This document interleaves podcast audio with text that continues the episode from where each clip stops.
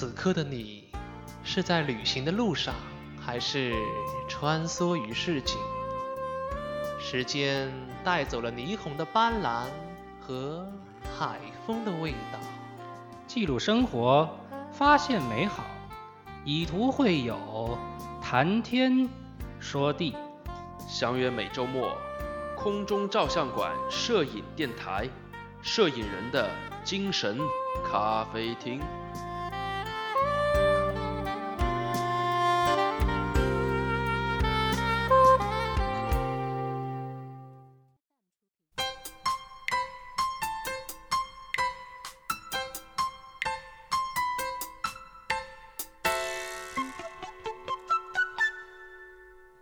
大家好，欢迎收听第四十三期空中照相馆摄影电台，我是君君。哎，各位好，我是洋洋，好久不见呐，真是好久不见啊！嗯，本期节目主播缺席，主播继续缺席，主播继续缺席啊，因为那个公务繁忙啊，这个身上背负着重任啊，嗯，对对对对，而立之年嘛，你说这个事情也是，大家也都很忙啊，嗯，转眼之间一年就过去了啊，一年的节目了，真是做了一年，去年记得好像就是十二月份做的吧，对，嗯嗯嗯。呃，怎么说呢？就是咱们选的这个时间呢，也特别好，就是说正好也是在一年，就是年年交替的这个时候。在在对对对，也就是在每年的十二月份啊，对，也就等于是我们可以同步的去关注一下这一年之中呢，发生了一些什么呃，也可以事情。盘点一下整个业界发生的一些事情。那关于空中照相馆摄影电台呢，我们还是围绕呃摄影、相机、呃生活哎啊对生生活对吧？嗯，还有什么情感类的啊等等。这个未来慢慢扩展。啊，对对对对对对对。然后最近有没有什么新的那个新呃闻？最近我看了一下那个相机与影像产品协会啊 （CIPA） 发布了一七年十月份的这个相机的销售数据。那我们看到继续是呈现一个向好的态势，可能是受到这个熊本地震之后，慢慢的现在工厂的这个产能也恢复了，嗯这个嗯嗯这些影响呢，就是无反的出货量呢，就不是说无反了，就是说可换镜头相机的出货量有了百分之六的一个增长。啊，那众所周知，那个熊本地区的地震对于日本嗯相机产业，特别是索尼啊，对那个富士等等一些嗯主流的无反，因为大家也知道，就是这个索尼的传感器是占到现在传感器市场的大半边天吧？这个对对对，包括那个富士、宾得、尼康、索尼本身都用索尼自产的一个传感器。啊对对对呃，那么就是说，虽然说现在全球数码单反的这个出货量在持续下跌，现在嗯掉了吧，掉到了下降，又下降了百分之二十二，嗯，但是其中无反相机的出货量却同比呢上涨了百分之十二。百分之十二对，啊，也就是啊，说，它现在无反相机占全球可换镜头相机的总市场份额达到了百分之三十六。哦，我那个那让我想一下，一个是百分之二十，一个百分之十二的话，那众所周知，那当中的一个百分之十的这个流量是消失到什么地方去了啊？那么随着现在的这个手机啊。这个嗯。摄像头和那个图像处理软件也是日新月异的，越来越好了。所以说我感觉这百分之十的客户呢，估计都是去买一些高端手机。啊，对风叉呀，这个对。Mate 十 Pro 啊，这个三星啊，这个 啊，等等等等啊。那最近好像诺基亚好像又出了低端机啊，其实也不是低端机啊，中端机啊，终端机 中端机啊。啊，那个蔡司又傍了他的大腿了啊，又好像真是不离不弃啊。真是不离不弃。其实现在此诺基亚非彼诺基亚了。有人和我说诺基亚那个之前有多好多好，我用了多少多少年了啊，我现在还得去买个诺基亚。嗯那可能你买到手上，你用了不久啊，就是说。现在的诺基亚其实和普通寿命和普通手机的寿命是一样的，差不多的半对对对左右。对对对，所以说也不要期望值特别高。现在智能手机现在一个使用寿命的话，基本上也就在大概一年半到两年两年左右。对哎，对对 iOS 可能相对来说它的会长一点生命周期会哎，长一点。啊对对对对，苹果手机的话，基本上两到三年问题不会很大。那软件还是建议大家不要去更新啦，就是嗯 iPhone 六或者 iPhone 五 S 的啊，那个突然听到了一个段子，就是说 iPhone 苹果表示我们即将修复，即将在 iOS 十二中修复 iOS 十一在 iPhone 叉上过于流畅的这个 bug。啊，哇，这个这个梗啊，这个嗯。这个这个这个梗会应该应该会要吹多，因为因为会要吹很久。啊，对对对对对。然后说到那个无反相机呢，那徕卡，啊，徕徕卡这个品牌。高贵的徕卡，啊，高贵的徕卡啊，高贵的徕卡出了无反相机。啊，那它也是它也不是第一次出无反相机。呃，之前出的那一款相机的话呢，是比较整体的一个设计来说的话是比较科技啊，哎，按键比较少，有棱有角啊有棱有角。然后它的那个外面那个金属外壳的话，是一次铸模而成的，嗯，对吧？屏幕也是可以触摸的。嗯，众所周知，好像徕卡就感觉给你们一个印象的话，就是 M 系列哦，徕卡大 M 系列就是复古这个造型了，就是像以前胶片机一样 M 六啊、M 对四啊，就一个复古的造型。其实不是，徕卡其实是一个比较激进的品牌，个人觉得啊，M 只不过是它一个系列而已，这个系列相对比较经典，所以说不能丢的一个系对，所以说它还在延续啊，它在续命这个系列、嗯 M 十啊，你说 Type 什么二二多少，现在我也啊是。对对对对，等等，呃，徕卡之前的话有那个出那个呃中画幅的那个相机对 R 系列也有，那个全画幅的也有，现在出了一款 APS-C 画幅的啊，那它的定位是相对于之前出的那款 APS-C 画幅的要高一些，这款相机的。样貌啊，个人还是比较喜欢，哎，也比较讨喜啊。呃，说是这就是那种很极简的设计啊。很极简的设计，然后有点像什么呢？让我感觉到有点像以前的那个徕卡的 X One，叉叉一和叉二就是这个类型。然后后面呢多了一个取景器，那取景器还是比较突兀，就比较突突出来那一块，有点就是有点类似像那个阿尔法六千系对对对，列的。我就想说这个。对对对，就是那个系列的，因为可能无反相机的话做的比较薄一点，然后那个取景器的话限于它的一个机械构造吧，对吧？对一个光学而且它用了一个圆形的这个目镜啊，圆形的目镜更加的比较复古啊，对，对，比较复古啊。那这款相机的话呢，叫徕卡 CL 啊，嗯徕卡 CL 是一款很小巧的、简易操作的 APC 可换镜头的相机啊，记住啊，是可换镜头的啊。哦，对，它是样子是很像那个叉一和叉二的这个造型，但是它是可以换镜头的，那也是延续着它那个比较复古的一个徕卡的一个经典的造型啊。就是说，其实这个造型的话，主要在徕卡 TL 上面就。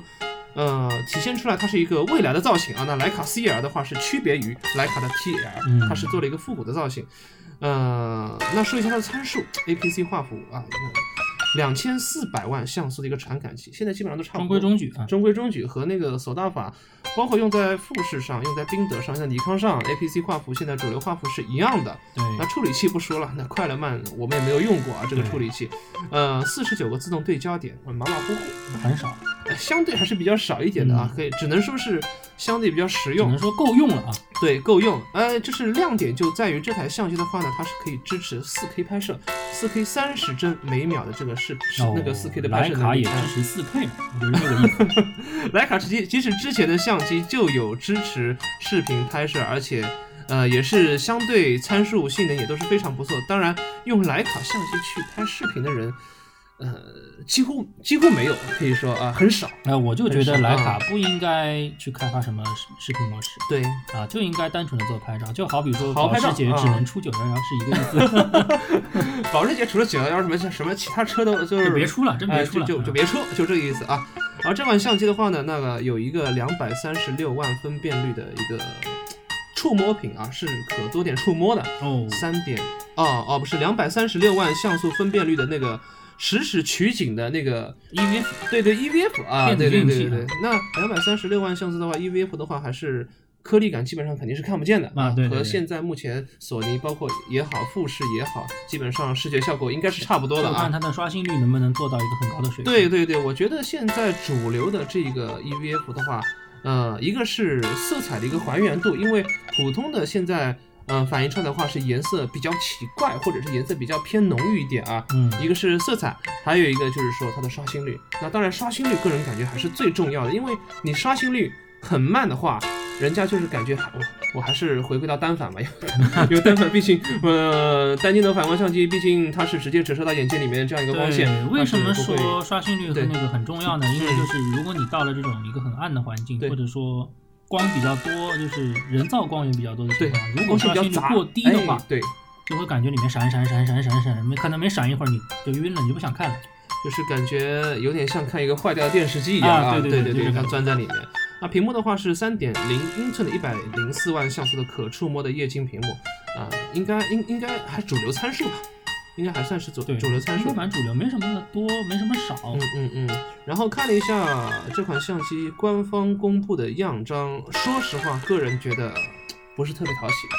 对，是的，可能我我呃也不是说徕卡的样片看的很多嘛，当然这次感觉官方对它的样片的投入的成本不是特别的大，所以说没有一些风光，感觉就只有一些相对一些人文类的或者是小景类的，对，感哎觉就是那个宣传部的人拿着这台机子在街上随便拍了两张就结束了，嗯这感觉。嗯嗯，感觉有点有点敷衍的意思啊，有点敷衍的意思。然后话又说回来啊，那大家可能关心这一款相机的售价是多少钱？那这款相机的单机的一个价格的话，现在是三千美元左右，三千美元，接近两万块钱。两万块钱人民币不到啊啊，两万块钱人民币不到，你用两万块钱可以买到一台现在全世界最顶尖的，几乎能买到一台全世界最顶尖的 A 七 R 三的嗯 A 七 R 价3的，一个机器，嗯所以说。哎徕卡嘛，徕卡毕竟是徕卡，就是为商标买单嘛。徕卡啊，徕卡毕竟还是徕卡啊，三千美元这样一个价格，大家是否能接受呢？啊，富士总算能松一口气了。你说富士 XT2，呃，裸机下的话要买到将近一万块钱的一个这样的一个售价啊。现在有 APC 画幅这个顶尖的这个价格出来了啊，嗯两万块钱人民币的这样一个价格啊。情怀相机啊，啊，值得拥有嗯嗯嗯嗯，对。然后再说一则富士，说到富士嘛，对，无反相机啊，富士要出新机器了。是那个叫 XH One 的那一台吗。其实富士今年来说的话，也是相对比较丰收的一年，它的好好几款机器都是有得奖了，包括富士的 XT 二啊，富士的 XT 二零啊这样的机器，今年又出了那个新的呃邪恶三 X 一三。啊，X X 一三，还有之前那款 X Pro 二，X Pro 二是之前相对会出的比较早一点啊，这个复古的外形也是比较讨喜啊。富士准备于明年二月份上市的一款相机 X H One，嗯嗯，洋洋也看到了看到了看到了。X H One 的这样一个，也不叫样片吧，就是说一个一个机模。给我一种 感觉，就是他把 GFX 五零上面那些成熟的东西把它下放了。嗯，下放了啊，然后样子是和 X T 二是几乎是一模一样啊，等比例放大嘛，等 几乎是一模一样，也是搭载着两千四百万 X 圈那个三代的 CMOS 一个传感器。那全新的它会呃加入一些胶片的模式，这个我们也是有所期待啊，因为富士嘛，人家是做胶片的啊，对人家谈得上情怀，嗯，老本行。那那那大家最关心的一点，那那我为什么就是单纯这样的，我出了一个胶片，就是多了一个胶片啊，其他都一样的，还出一款不同型号的相机呢？可能价格也会相对会比较贵一点啊。那看了一下，在两千美元左右，一万三千多块钱人民币、啊。那这款相机主要是加了机内内置防抖功能连富士都有机身内防抖了。，IBIS 啊，机身防抖。然后呢，现在又有爆料出来，它是无法和它富士本身的自己一个带防抖的一个镜头 OIS 镜头啊，防抖是一同工作的。如果啊你要用机身防抖的话，你必须把它机那个镜头的防抖功能给关掉，然后这个其实否则会出现错误。对这个其实很多的相机厂商都有这个问题，这个问题不只是富士才有的。不只是富士才有啊，所以说感觉这个问题的话，我不知道是硬件硬件上面要做调整，还是软件上面要做调整，这也是个问题、啊。也可能不做调整，因为那个嗯我记得就是松下和奥林巴斯，因为嗯都是同属 M 四三平台，他们之间有很多的镜头就互相不能用，啊，这样的就是防抖啊上来说就不能用，甚至有很多就是你拿着就是比如说奥林巴斯 OMD 上面那种比较专业型的那种长镜头，嗯拿到它的 Pen 上面也不能用。哦，这样的啊对，哦，那这还是算是一个那个硬件上的一个瓶颈啊。那么可能，呃，不是说 M 四三的镜头我都能通用啊，松下和那个奥林巴斯呃，通用上来说是没有嗯问题，但就是防抖上可能会防抖上肯定会。有声，啊啊啊啊啊啊，可能就是说松下的镜头，我说那个那个刀片插口我是能放到奥林巴斯上面能能用的，但是对，拍照没问题，对拍照是没问题，但不是在是一个全功能的防抖不。是在全功能上能做到一个非常好的一个一个这样的一个状态。那，呃，富士也出了这样的一个问题啊，相机还没发布出来，但是也无可厚非啊。我们说到大三元嘛，我记得富士有款有一款镜头的话是幺六杠五五恒定两点八的，那对于 APC 上面的话是不可或缺的一款。对，相当牛牛叉的一款。对，就是牛头了。这一款镜头的话是不带防抖的，嗯，是不带防抖的。那这款相机出来的话，我估计有很多的卖家能为此去买账啊。对，没错这。样一个相机啊，一万三千多块钱裸机身的一个人民币的这个富士相机啊。好，那在一曲好听的歌曲过后，进入我们本期节目的主要环节。待会儿回来。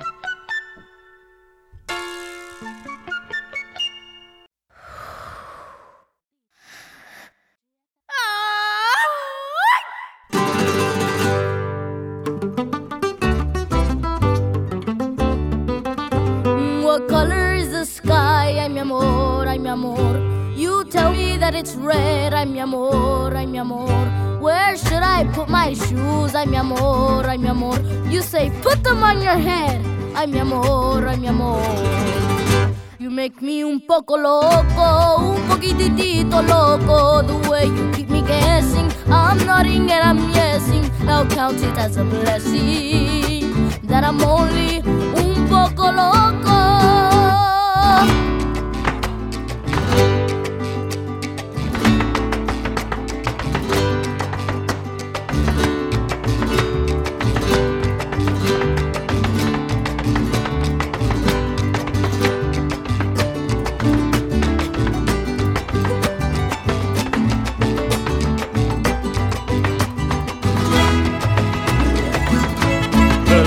That you make me, it is just un poco crazy in the sense that you're not making. The liberties you're taking leaves my cabeza shaking. You are just un poco loco. Un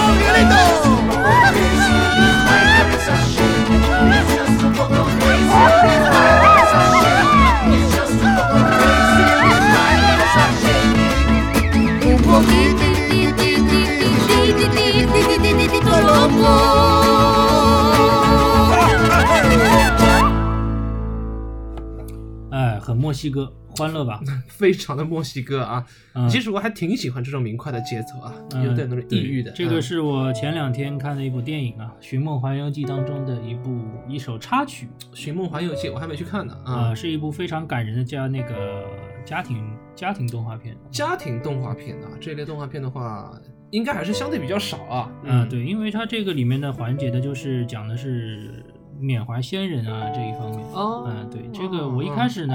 一开始让我看这部片子呢，我是拒绝的，啊，但是后来呢，我竟然把我看哭了，哦，这样的啊哇，说明还是非常有感染力啊。啊，对对对。缅，缅缅怀先人这一类嗯。题材的话，就是说呃，已经已经很已经太少了。对，其实皮克斯的动画呢，就是嗯。套路都是一样的，全都是这样一个套路，但是它最厉害的就是它每次都能用这个套路来来感动你。打动你。哦，对对对。这样子，那说明还是值得一去看的啊。嗯嗯，其实这个嗯。这部电影里主打歌不是这一首啊，但是嗯。我觉得那首歌有点太悲了，我觉得啊，这还是这首比较欢快。欢快一点的啊，对对对嗯嗯嗯，很好很好啊。以后以后可能在节目里面要可能要推荐一些电影啊，或者怎么样的，或者是通过一本好看的电影来解说一下它的歌曲啊，等等等等嗯都可以啊，这样子。嗯对。好，那本期节目的话，说到刚刚的富士新发布的这款机器，呃，能带机身防抖了。那好的，那我们今天我们就干脆就说一下防抖。对对对对，干脆就聊一下这个防抖这件事儿啊。其实现在呢，不管是在单反相机、无反相机，包括镜头，包括一些卡片机，包括现在手机上面，其实都有搭载了这个防抖的。基本上这是一个标准配置，必须得有啊。标配，包括我现在手上用的那个 iPhone 手机，好像也是带防抖的啊。嗯呃，别说了，就是拿我就拿我自己手上那台索尼的 FDR X 三千的这个运动摄像机上，运动摄像也机是搭载了一个光学防抖的这个。啊，好像这个确实是，不管是在大小的这样一个影音设备上面啊，都是一个标配，这个防抖、啊、必须要有啊。嗯，其实这个防抖呢，历史也挺悠久了啊，呃，但是也不是大家所想的那么悠久啊。一九九四年的时候，尼康公司，哎，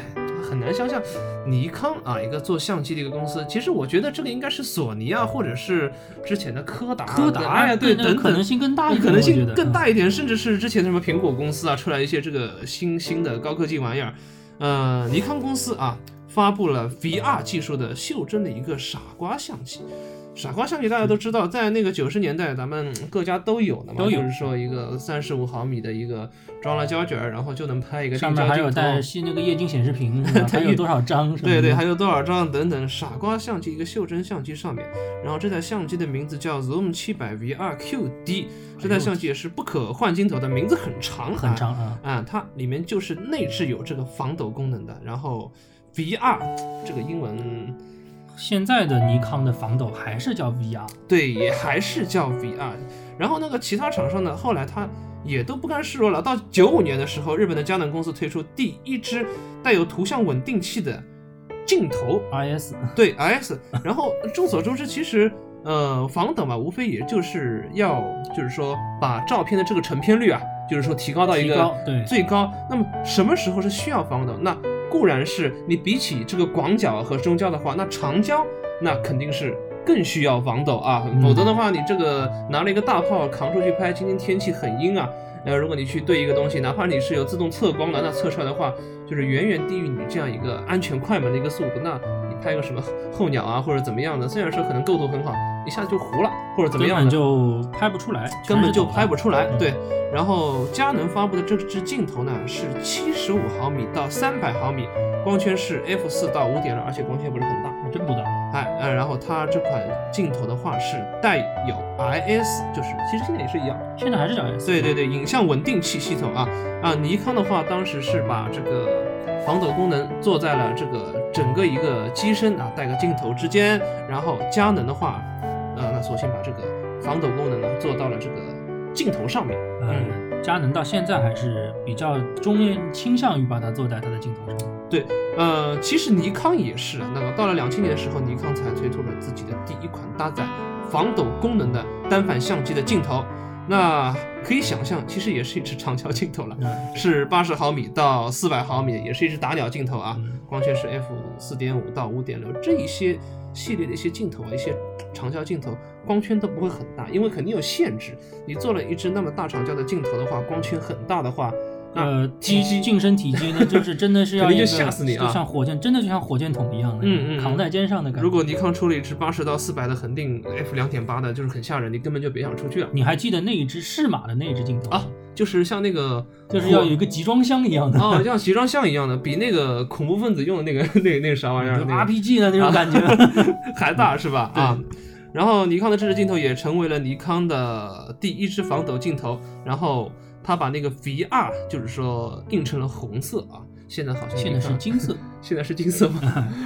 就很经典。其实红色感觉也挺好看的，那个印在那个上面。对，好，然后一转眼到了这个数码时代，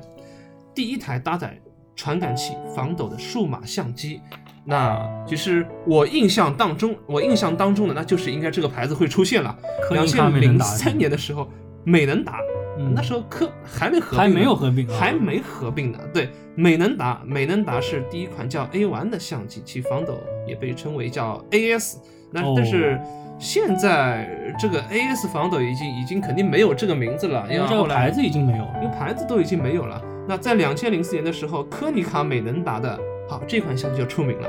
阿尔法七。啊，现在精神继承者 阿法七精神继承者，日本人对这个 seven 啊七这个字是非常有感情的。呃，说实话，我也不知道为什么，改天确实得要去谷歌百度一下，日本人为什么对这个七特别有感情？不是，其实中国人也很喜欢七，也很喜欢七因为这是一个吉数。这是个吉利的数字嘛？嗯啊，呃，包括像那个宾得出了一款镜头，也是二公主嘛，我们叫七七公主嘛，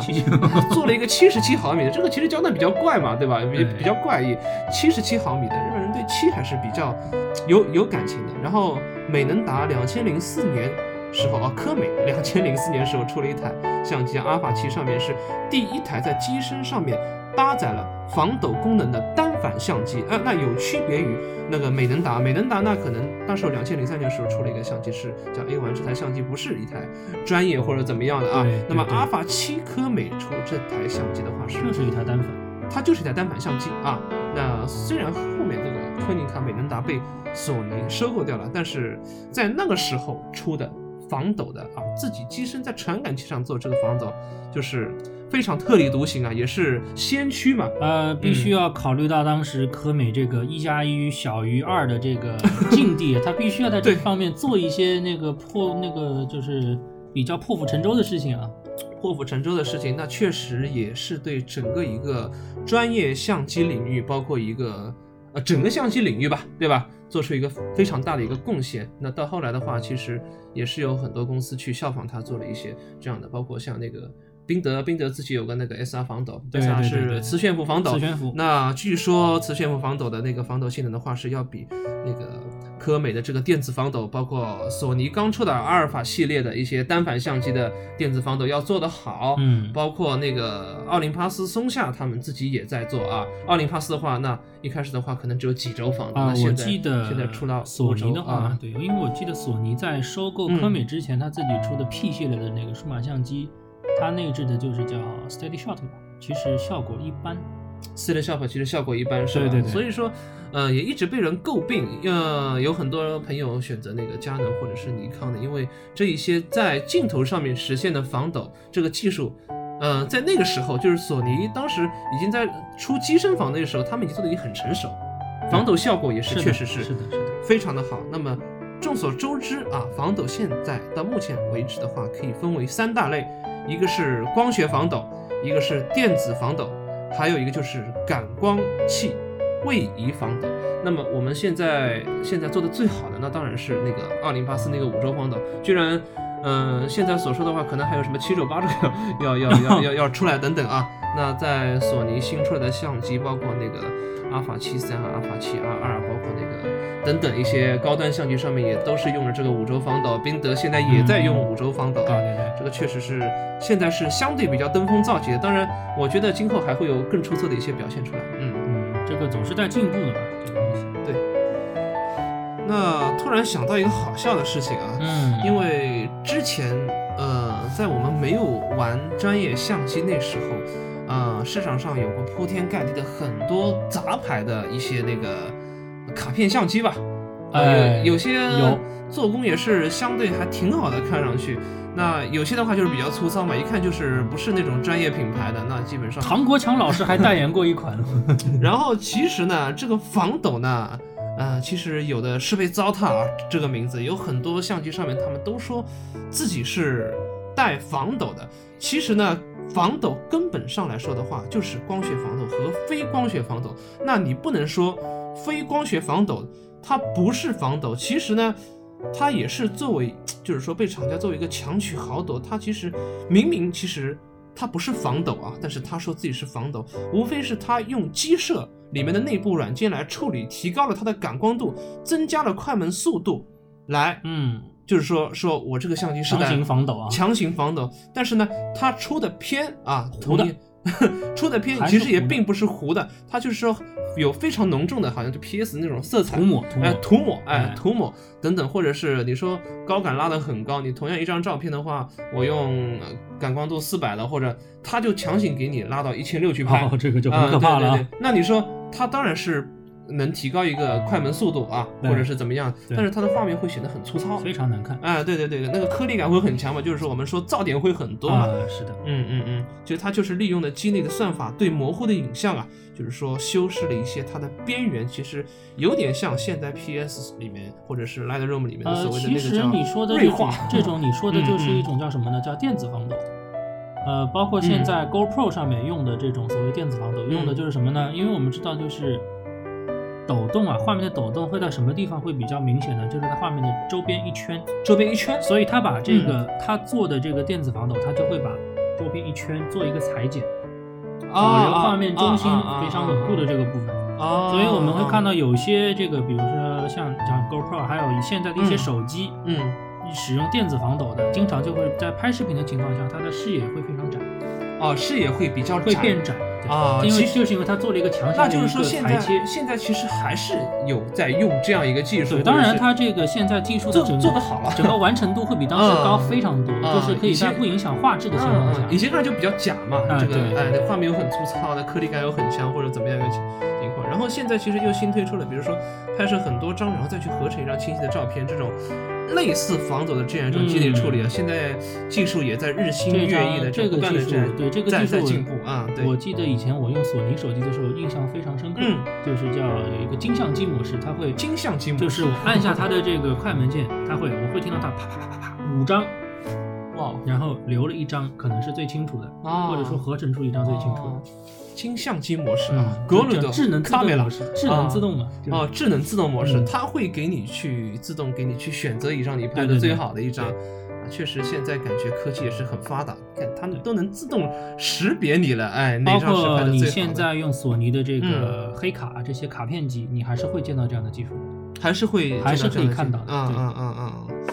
那光学防抖呢，主要还是分为现在来说的话，是一个镜头防抖。镜头防抖刚刚所说的就是很久就出来了嘛，包括嗯那个、呃一出来的时候就是说佳能在在做啊，对，是镜头对对对对，镜头防抖，后来尼康也在做。那镜头防抖呢，是在胶片相机的时代就已经出来了，已经出来了，因为当时没有办法去把那个胶片啊去去 悬浮它去做悬浮它，去做一个防抖啊。那后者的话呢，其实在数码时代才孕育出来对一个感光元件的一个防抖。那这样的话，其实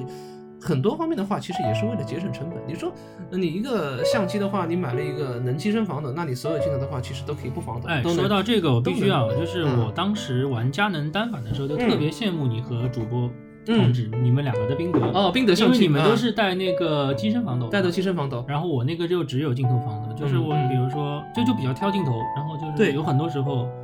你们拍出来可以很明亮、很漂亮、很很那个晶晶肉肉、很锐。啊啊，对像对对，我拍出来就是总会有一点抖，总会有点抖。对，就是啊啊对，当时我对佳能的一个不满，就是这样。然后那个其实佳能的其实自己的一个镜头防抖现在也是做的会比较好。然而好像呃镜头的话有同样一个参数或者是七十到两百，它有可以买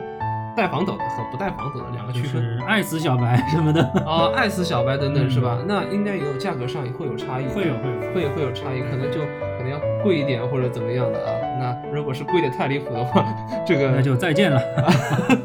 确实这样一个感觉啊。然后的话，两者不管是机身防抖还是镜头防抖的话，其实都是用角度、速度感应器与那个线速度的一个感应器来实现的这样一个防抖。以镜头防抖为例吧，不同的品牌的镜头的话，其实感应器的这个位置啊，都放的都是不一样。你说这个放在前面还是后面等等，这个我们不说。包括现在腾龙和适马自己也 有自己一个防抖技术啊，等等啊，我们不说哪家人家是最好的啊，这个这个原理是类似，原理是比较类似，然后是他们都是实现那个呃移动这个哪一组的镜片来实现这个呃补正的这样一个效果。嗯那么就是说，我们到底要去移动哪一组的镜片镜片呢？那肯定是移动小的了。哪一组镜片最小啊？就是说那个重量最轻，那我就去移动哪一组的镜片。这样的话，第一个它减少这个防抖模块的这个功率嘛，我可以说对是它一个动力。省电。呃，还省电，对吧？等等啊。那现在的话呢，出于一些那个有很多镜头的话，它的呃造工啊，包括它的一个镜片组是非常的复杂，因为啊是的光学结构很复杂嘛。当然画质也是当然非常棒了，对吧？甚至会用很多特殊的这种特殊材质的特殊材质的这样一个镜片，那我们现在防抖的技术难度也是，就是说也是增加了啊。我们到底要去以哪一组镜片 来实现这样一个效果？然后有很多的那个，就是说学者提出来的话，我们要移动呃前几组，然后加上当中几组，后面几组好像最好也要给他搞一下或者怎么样，这个这个就搞得复杂了，然后那个成本其实也随之上去了。所以说现在很多人就是，哎，干脆搞机身防抖算了。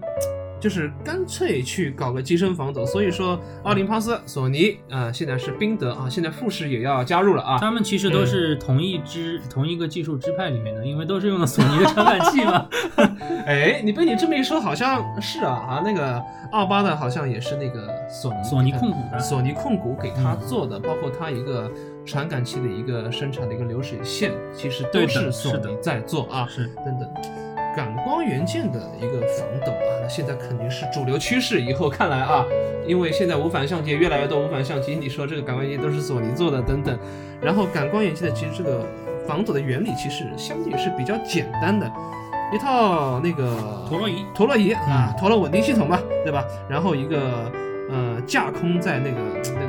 件那个弄个支架嘛，就是说把这个感光元件实现这样一个防抖的一个效果。其实最终还是让它去产生一种那个位移来抵消它的抖动啊。通常的一般低端点的呢，就是说三轴啊，三轴其实普通家用也够了，对对吧？高端一点的现在的话有五轴，当然对，那轴肯定是